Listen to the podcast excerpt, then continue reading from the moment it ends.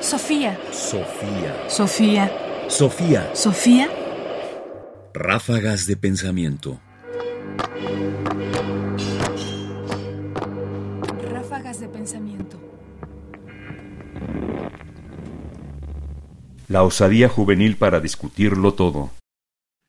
Imaginemos que hoy un joven, quizás imaginemos unos 24 años, decidiera debatir con sus profesores, o no solo con sus profesores, quisiera abrir un debate público sobre cuestiones de filosofía, incluso, un poco para jugar con la imaginación, también de teología.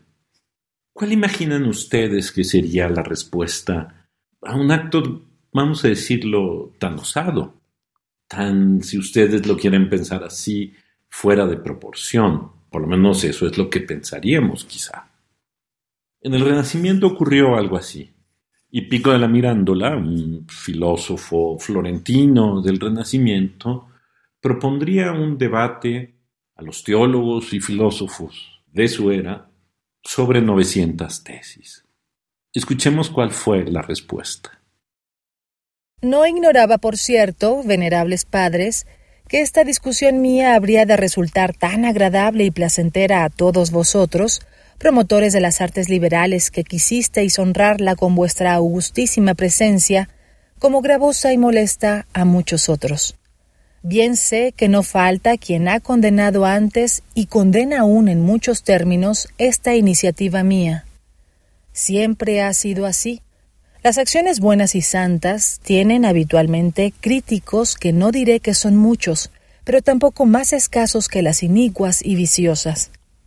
Hay algunos que no aprueban en general esta clase de discusiones y esta modalidad de debatir en público cuestiones intelectuales, afirmando que todo apunta más a dar muestras de ingenio y de doctrina que a obtener conocimiento.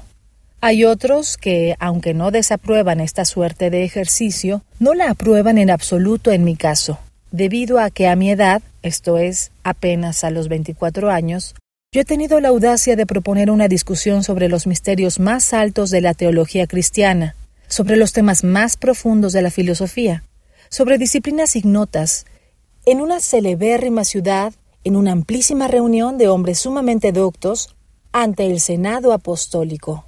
Otros, aunque permitiéndome discutir, no quieren conceder que yo lo haga sobre novecientas cuestiones, levantando la calumnia de que esto es tan superfluo y ambicioso como superior a mis fuerzas. Giovanni Pico de la Mirándola, discurso sobre la dignidad del hombre.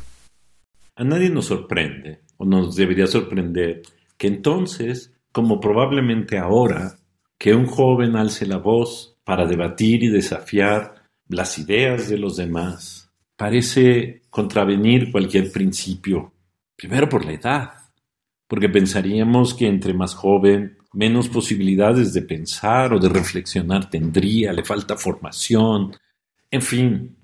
Pero luego también por la cantidad, porque 900 son muchas, vamos a discutir un tema, no demasiados, aunque la juventud quiera discutirlo todo, y por lo tanto el hecho de hacerla pública, porque público es hacerse notorio y notorio a veces parece lidiar más con otras cosas que con el conocimiento. Pero entonces, en el Renacimiento, como ahora, siempre debe de haber, y habría que invitarlo a hacerlo siempre, quien alce la voz siendo joven para discutirlo todo. Sofía. Sofía. Sofía. Sofía. Radio UNAM presentó Ráfagas de Pensamiento. Más información en la página ernestopriani.com. Busca el podcast en www.radiopodcast.unam.mx diagonal podcast. Comentarios: Ernesto Priani Saizó. Producción: Ignacio Bazán Estrada. Sofía. Sofía. Sofía. Sofía.